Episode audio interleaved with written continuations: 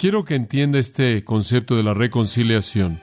El Evangelio reconcilia al pecador con Dios. Y todo esto proviene de Dios, quien nos reconcilió consigo mismo por Cristo y nos dio el ministerio de la reconciliación.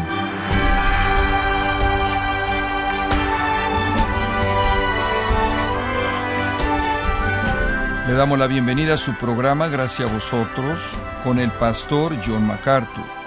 Muchas personas asumen que están bien con Dios, pero sin considerar lo que la Biblia dice. Pero ¿sabía usted que para Dios los seres humanos son enemigos o peor aún, enemigos violentos? Es debido a esto que la reconciliación entre Dios y el hombre debe llevarse a cabo. Por todo esto le invito a que nos acompañe cuando el pastor John MacArthur Considera el tema de la reconciliación a continuación en la serie titulada El Evangelio según Pablo, en gracia a vosotros. Quiero que abra su Biblia de regreso en 2 Corintios y quiero ir al capítulo 5. 2 Corintios capítulo 5. Hemos hablado de la gloria del Evangelio. De hecho, hemos hablado de la naturaleza del Evangelio, escarbando en la doctrina de la justificación con la naturaleza del Evangelio es que la justicia de Dios tiene que descender y es recibida por la fe y es un regalo de gracia y así es como la salvación se lleva a cabo. Hemos hablado de eso.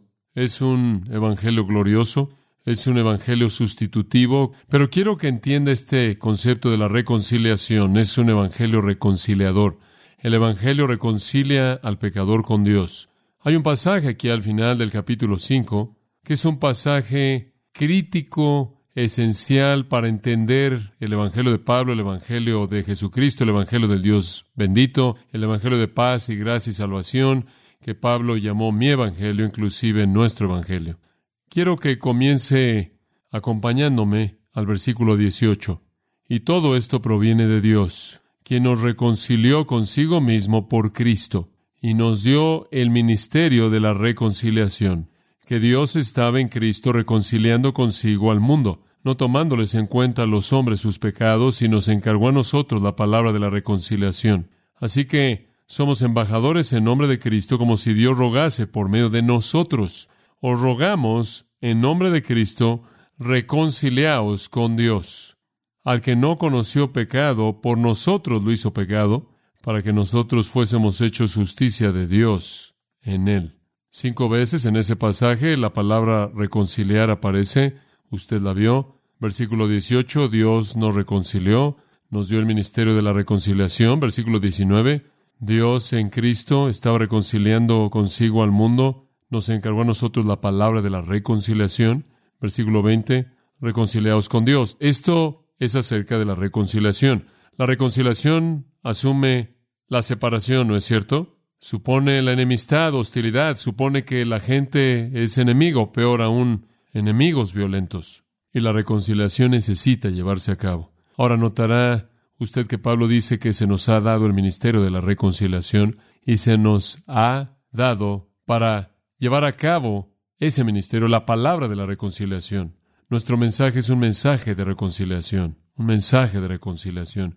¿Cómo debemos entender esta reconciliación? Bueno, en este pasaje, no solo en los versículos 18 al 21, sino retrocediendo un poco, tenemos lo que creo yo es la esencia de un entendimiento del mensaje del Evangelio como reconciliación. Se nos ha dado el ministerio de la reconciliación. Hemos recibido el mensaje acerca de la reconciliación y esto constituye, según el versículo 20, la naturaleza de que seamos embajadores. Un embajador era un representante de un monarca que era enviado a una cultura extranjera para representar a ese monarca. Y así es con nosotros. Representamos al Rey de Reyes y estamos en una cultura extranjera. Y nuestra responsabilidad es decirle a la gente en esta cultura extranjera que es enemiga de Dios por naturaleza, que pueden reconciliarse con Dios. Ese es nuestro mensaje. Ese es nuestro mensaje.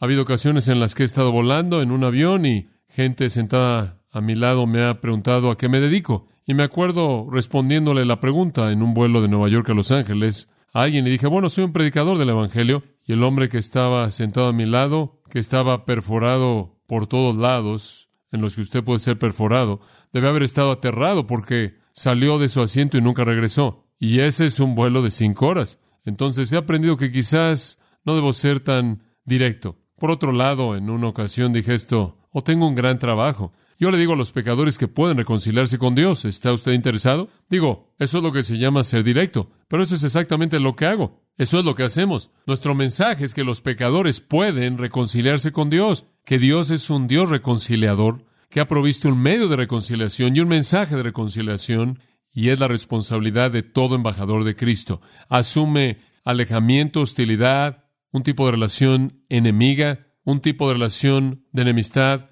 pero una que puede ser convertida en una reconciliación completa y plena. Ahora, conforme vemos este pasaje, quiero mostrarle varios elementos del ministerio de la reconciliación, varios elementos de la realidad de la reconciliación.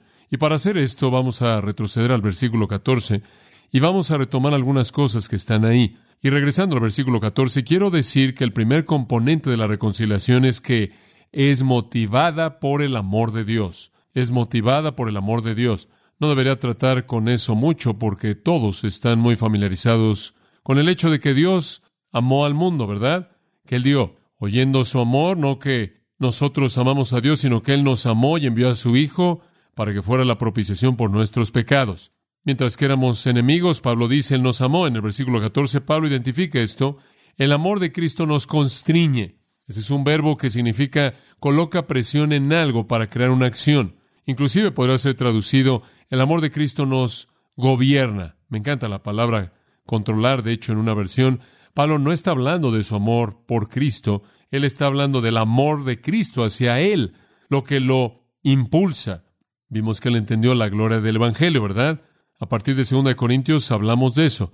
Entendimos la gloria trascendente del Evangelio y fue motivado por su grandeza sin paralelos y sin igual. Bueno, él también experimentó el amor de Cristo. Cristo había establecido una declaración salvadora sobre la vida de Pablo, de tal manera que él estaba tan abrumado por este amor salvador, que él nunca podía vivir por nada más que la proclamación del Evangelio de ese amor salvador. El amor salvador de Cristo hacia Pablo lo controlaba, lo dominaba, lo motivaba, lo gobernaba, y él no lo vio de una manera personal, él no lo vio de una manera egoísta, no lo vio de una manera aislada, porque él dice en el versículo 15, y él por todos murió. Lo que Dios ha hecho por mí mediante su amor, lo que Cristo ha hecho por mí mediante este amor magnánimo, salvador, perdonador de gracia, no es solo por mí.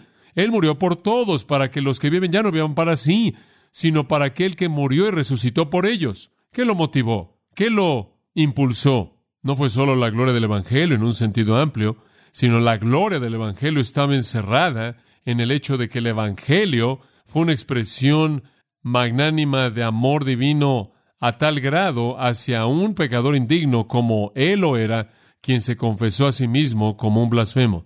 Y él se dio cuenta de que este amor que Dios le había dado a él en Cristo, que había transformado totalmente su vida a tal grado, no solo fue por él, sino que Cristo murió por todos, para que los que viven ya no vivan para sí, sino para aquel que murió y resucitó por ellos. Él murió por todos. ¿Qué quieres decir por todos? Él murió por todos aquellos que creen en Él, todos los que creen en Él. Él murió y resucitó por ellos. Al final del versículo 14 dice, uno murió por todos, por tanto, todos murieron. No quiero ser técnico aquí. Él murió por todos aquellos que murieron en Él. Él murió por todos aquellos que murieron en Él. No significa que Él murió por el mundo entero. Si Cristo murió por el mundo entero, el mundo entero sería salvo. ¿Entiende usted eso? Si Cristo de hecho pagó la paga completa por el mundo entero, entonces el mundo entero tendrá que ser salvo porque el precio fue pagado. Hay personas que enseñan que Él murió por el mundo entero y si usted enseña que Él murió por el mundo entero, todo mundo que jamás ha vivido, entonces su muerte fue una muerte potencial y no una muerte real fue una expiación potencial y no una expiación real. Si usted dice que Él murió por todo el mundo en general, entonces Él murió por nadie en particular. Ese es un problema. Él murió por todos los que murieron en Él. Él murió y resucitó a favor de todos aquellos que murieron en Él, que son manifestados por la fe. Esta es una expiación real. Cristo de hecho llevó nuestros pecados en su propio cuerpo en la cruz y de hecho pagó la paga de manera completa. Su muerte no es potencial, es una muerte real no hace la salvación posible, hace la salvación inevitable. La muerte de Cristo fue la muerte de su pueblo, sus elegidos que creerían. El precio por cuyos pecados él pagó. Pablo entendió que este regalo de amor de la salvación que se le había dado, que controlaba su vida, no podía ser guardado por él, porque Cristo había muerto por todos los que murieron en él, que todavía estaban por nacer, en algunos casos todavía tenían que oír el mensaje del Evangelio, pero lo oirían en el futuro y creerían y serían salvos. ¿Qué controla su vida?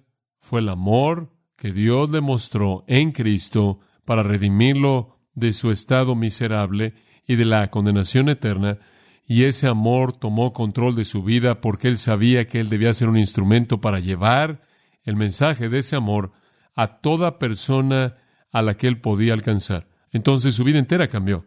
Versículo 16, observe lo que dijo. De manera que nosotros de aquí en adelante a nadie conocemos según la carne. ¿Entiende usted eso? ¿Qué sucedió en su vida? Bueno, de pronto él no vio a la gente como externa. Él no vio a la gente como seres físicos. Él no nada más vio lo de afuera. Él no estaba interesado en particular en la apariencia de la gente. Él no estaba interesado en particular en su conducta externa. Así no es como él veía a la gente. Él dice en el versículo 16, a partir de ahora, a partir del momento de su salvación, no reconocemos a nadie según la carne. No juzgamos a la gente por lo que podemos ver y experimentar de su vida física. Después él dijo, hice eso en una ocasión le hice eso a Cristo. Hemos conocido a Cristo según la carne. Hubo un tiempo cuando yo conocí a Cristo solo según la carne y ¿sabes lo que determiné? Él fue un blasfemo, él era un charlatán, él era un Mesías falso, él era un problema para el judaísmo. Él merecía ser crucificado y sus predicadores merecían ser matados. ¿Se acuerda usted cuando apedrearon a Esteban, quien estaba ahí de pie, y él tenía las túnicas de la gente que apedrearon a Esteban colocadas a sus pies? Pablo, él había hecho una evaluación externa de Cristo y estaba totalmente equivocado. Sin embargo, ahora ya no lo conocemos de esta manera. Mi opinión entera de Cristo ha cambiado desde el camino a Damasco. Ya no veo a la gente externamente. El resultado más horrendo de que yo hiciera eso, lo cual era lo que los fariseos hacían y todos los religiosos falsos y toda la gente perdida. La expresión más horrenda de ese tipo de juicio fue la manera en la que juzgué a Cristo. Hombre, estaba equivocado. Simplemente veo a todo mundo desde el punto de vista espiritual ahora. ¿No lo hace usted así también? ¿Usted entiende eso? Usted sabe, si usted tiene hijos que no conocen al Señor, se pueden vestir muy bien y se ven bien y salen de la casa y su corazón puede quedar destrozado. Todo puede ser arreglado exactamente como debe ser arreglado. Lo único que le preocupa a usted es el corazón, ¿verdad? Usted puede tener un cónyuge que es atractivo, no conoce a Cristo. Usted ve más allá de eso. No vemos al mundo como el mundo se ve a sí mismo. Hace algunos años atrás estuve en la Casa Blanca hablando con el personal de la Casa Blanca y yo dije, ¿sabe una cosa? Ustedes tienen un problema aquí. Yo dije, y no es el tipo de problema que ustedes piensan que es. Yo dije, ustedes están tan inclinados en asegurarse de que ustedes atacan a los demócratas, de que ataquen a sus adversarios, que han convertido el campo misionero en su enemigo. Ustedes no pueden hacer eso. Quizás no les guste su política, pero no los pueden ver según la carne. Ese es un campo misionero. Así es como Pablo veía el mundo. Así es como todo creyente tiene que ver el mundo. Y Pablo dice en las palabras conocidas del versículo 17, de modo que, me encanta esto, si alguno está en Cristo, es que nueva criatura es, las cosas viejas pasaron, y aquí todas son hechas nuevas. Y el alguno es la palabra que opera aquí. Alguno no sé quiénes son todos los que murieron en Cristo, por quienes Él de hecho pagó de manera completa por sus pecados. No sé quiénes son, pero sé que si alguno cree, encaja en esa categoría y alguno que esté en Cristo es una nueva criatura. Pablo de esta manera fue impulsado al ministerio de la reconciliación porque Él ha tenido una experiencia de primera mano del amor de Dios en Cristo dado a Él que produjo la transformación espiritual de su propia alma, cambió su destino eterno y le concedió la justicia misma de Dios en lugar de la justicia humana condenadora. Eso se convirtió en la pasión de su vida. Es ese amor de Cristo que lo controlaba y a toda persona con él, nosotros. Ustedes ven el pronombre ahí en el versículo 14. Todos somos controlados por la realidad de que hemos sido hechos nuevas criaturas por el amor de Dios en Cristo y no puede ser limitado a nosotros. alguno cualquiera que esté en Cristo es una nueva criatura. No vemos a la gente ya igual. Si usted le preguntara a Pablo, él diría, en Cristo no hay varón ni mujer, esclavo, libre, judío, gentil, no hay distinción. Él vio a todo mundo como un alma eterna. Estoy seguro de que usted experimente esto, yo lo experimento. Yo me veo a mí mismo viendo a través de la persona, sea quien sea, sea que lo conozco o no. Cuando soy expuesto a gente, es su alma lo que cautiva mi pensamiento, es su alma, su alma. Ya no conocemos a la gente puramente a nivel superficial, vivimos en un mundo de almas perdidas. Nos rodean por todos lados. Quizás a usted no le guste su política, quizás no le guste la conducta de ellos, quizás no le guste el estatus social de ellos, quizás no le guste usted su personalidad. Usted tiene que ver más allá de eso, porque para algunas de esas personas Cristo murió y pagó la paga el precio de su pecado de manera completa y usted podría ser, si está disponible, ser el instrumento que Él use para traerlos al punto de la salvación planeada para ellos desde antes de la fundación del mundo. Se nos ha dado el ministerio de la reconciliación. Ese es el corazón y el alma de nuestra responsabilidad como creyentes, y así es como Pablo veía su vida. Nuestro ministerio es reconciliar a hombres con Dios, reconciliar a mujeres con Dios, predicar las buenas noticias de que la relación de enemistad, hostilidad, odio, aislamiento entre Dios y los hombres puede ser cambiada de manera total. Y parte de eso, claro, es definir el hecho de que hay un aislamiento entre los hombres y Dios. Esas son las buenas noticias. Es posible que los pecadores puedan reconciliarse con el Dios Todopoderoso. Iba en un avión en Southwest Airlines al paso, sentado ahí en el temido asiento del medio, estaba ahí apretado y estaba preparándome para una conferencia para hombres en el Centro Cívico del Paso y acababa de abrir mi pequeño Nuevo Testamento y estaba escribiendo algunas cosas de las que iba a hablar. Y junto a mí estaba un hombre árabe, podía darme cuenta de eso, y estoy viendo mi Nuevo Testamento y acabamos de ascender después de unos cuantos minutos y él me ve y me pregunta, disculpe señor, ¿esa es una Biblia? Yo dije, sí, es una Biblia. Él dijo, ¿podría hacerle una pregunta? Yo le dije, claro, que me puede hacer una pregunta. Él dijo, bueno, yo soy de Irán, soy nuevo en Estados Unidos, estoy en proceso de inmigrar y no entiendo la religión americana. No entiendo, en mi país todo el mundo es musulmán, todo el mundo, pero no entiendo la religión americana.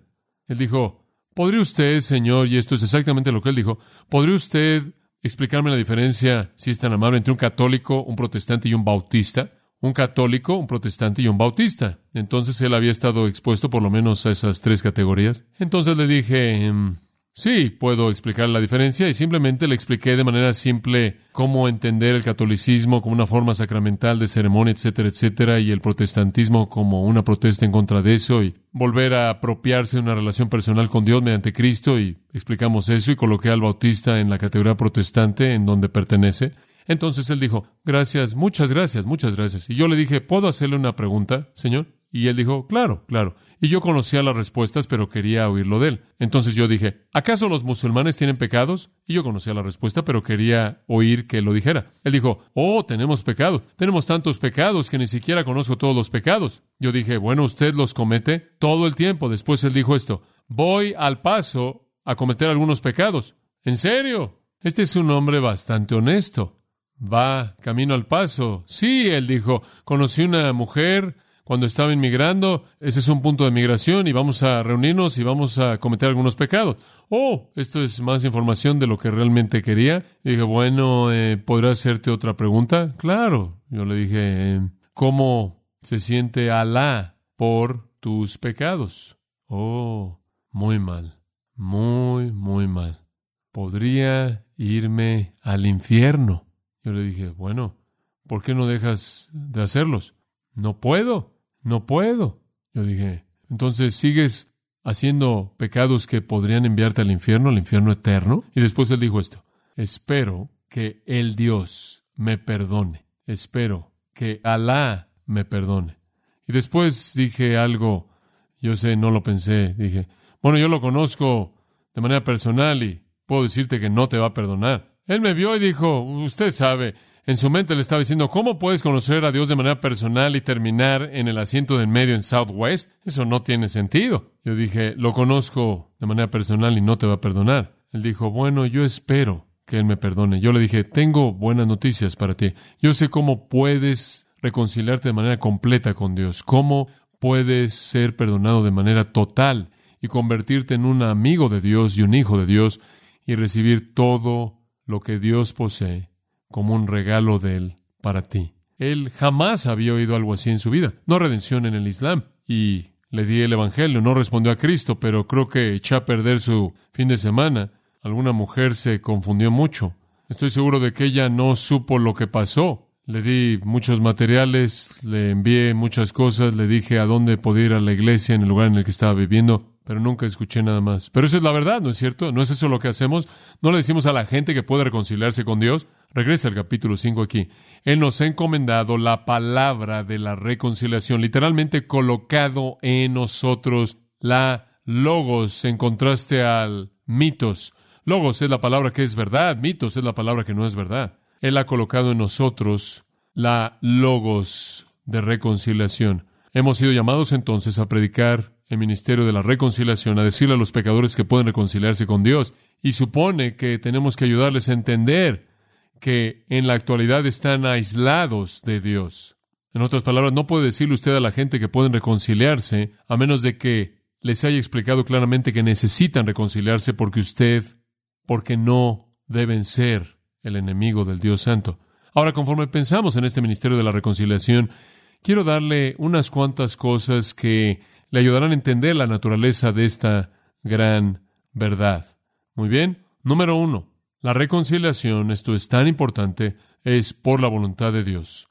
La reconciliación es por la voluntad de Dios. Por favor, regrese al versículo 18. Retomemos ahí nuestro texto original y todo esto proviene de Dios, quien nos reconcilió consigo mismo por Cristo. ¿Todo esto qué? Todas las cosas de lo que he estado hablando desde el versículo 14. Salvación, la provisión en la muerte de Cristo, ser hecho una nueva criatura, que pasaran las cosas viejas y he aquí todas fueran hechas nuevas. Esto Está hablando no solo de la justificación, sino de la regeneración. Esto es por la voluntad de Dios. Todo esto es de Dios. Versículo 19 es Dios en Cristo reconciliándonos. Versículo 20 es Dios haciendo una apelación a través de nosotros. La reconciliación es por la voluntad de Dios. Esa es la realidad de cimiento. No podemos decidir reconciliarnos con Dios, no tenemos el poder para satisfacer el enojo de Dios, no tenemos la capacidad de hacer un lado su justicia, de alcanzar la justicia de Él. Somos los ofensores, hemos sido expulsados de su presencia para siempre. Cualquier cambio en nuestra relación con Dios tiene que venir de Él. Cualquier reconciliación tiene que ser por su diseño. Y esto está en el corazón del Evangelio. Dios ama a pecadores y busca reconciliarlos. Él diseñó un medio para reconciliarse con pecadores, para hacer que pecadores sean hijos. Es Dios quien nos reconcilió consigo mismo. Es Dios quien es el reconciliador. Ese es un punto tan profundo. Si usted regresa y estudia las religiones del mundo, usted no encontrará una deidad reconciliadora en la historia de la religión. Usted no encontrará un Dios quien por naturaleza es un reconciliador. 1 Timoteo 4:10 dice, Dios es el Salvador de todos los hombres, especialmente aquellos que creen. ¿Qué significa eso? ¿Qué quieres decir que Él es un Salvador de todos los hombres, especialmente los que creen? Bueno, hay un sentido en el que Él es el Salvador de todos los hombres. En un sentido muy genérico, muy amplio, muy general, Él es el Salvador de todos los hombres. ¿Qué queremos decir con eso? Física y temporalmente, física y temporalmente. La Biblia dice, la paga del pecado es que muerte. La Biblia dice, el alma que pecare morirá. La Biblia dice, viola una ley y el peso completo de la ley caerá sobre ti. La Biblia dice, en pecado me concibió mi madre, he sido un pecador desde la concepción. ¿Por qué estoy vivo? ¿Por qué estoy aquí? Porque Dios es por naturaleza un salvador y todo pecador que vuelve a exhalar es una prueba viviente de que Dios es por naturaleza un salvador. Y es, como Romanos 2 dice, la paciencia y tolerancia de Dios hacia los pecadores que tienen la intención de demostrar que Él es el Salvador y llevarlos al arrepentimiento.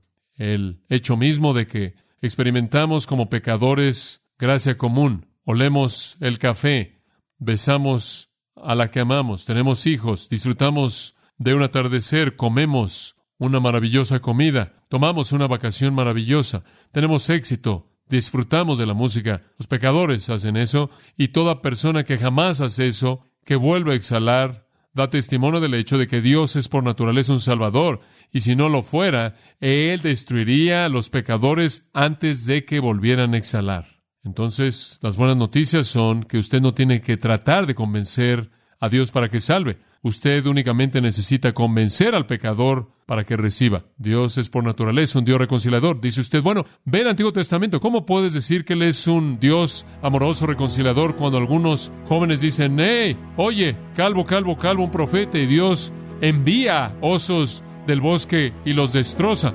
¿Qué tipo de Dios es ese? ¿Qué tipo de Dios envía a osos del bosque para destrozar a un grupo de jóvenes que están gritando, calvo, calvo, un profeta? Esa no es la pregunta. Dice usted, ¿qué tipo de Dios abre el suelo y traga a algunos hombres? Esa realmente no es la pregunta. ¿Qué tipo de Dios hace que caiga un edificio sobre los filisteos. ¿Qué tipo de Dios hace eso? ¿Qué tipo de Dios instruye a los israelitas a matar a los cananeos? ¿Qué tipo de Dios es ese? Esa no es la pregunta. La pregunta no es por qué Dios le quita la vida a pecadores en el Antiguo Testamento de esas maneras cataclísmicas. La pregunta es por qué es que Él permitió que la mayoría de los pecadores continuaran viviendo.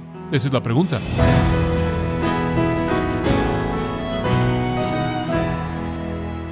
Ha sido el pastor John MacArthur con el mensaje El Evangelio Reconciliador, que es parte de la serie El Evangelio según Pablo, en gracia a vosotros. Estimado oyente, tenemos disponible para usted el libro titulado El Evangelio según Pablo, y puede obtener su copia en gracia.org o en su librería cristiana más cercana, recordándole que puede descargar todos los sermones de esta serie El Evangelio según Pablo, así como todos aquellos que he escuchado en días, semanas o meses anteriores, completamente gratis en gracia.org. Si tiene alguna pregunta o desea conocer más de nuestro ministerio, como son todos los libros del pastor John MacArthur en español, o los sermones en CD que también usted puede adquirir, escríbanos y por favor mencione la estación de radio por medio de la cual usted nos escucha en gracia a vosotros. Es importante conocer no solo el país y ciudad de donde usted nos escucha, sino también la radio. Para quienes contactan nuestro ministerio por primera vez, pueden solicitar una copia del mensaje de promoción sin costo alguno, un mensaje por oyente únicamente. Si usted vive en los Estados Unidos o Puerto Rico, escríbanos a Gracia Vosotros, P.O. Box 4000, Panorama City, California, 91412. O puede escribirnos a través del siguiente correo electrónico radio arroba gracia.org. Queremos agradecerle su tiempo y sintonía en nombre de John MacArthur y del personal de este organismo e invitarle para que nos acompañe en la próxima edición y así juntos continuar desatando la verdad de Dios un versículo a la vez en gracia a vosotros.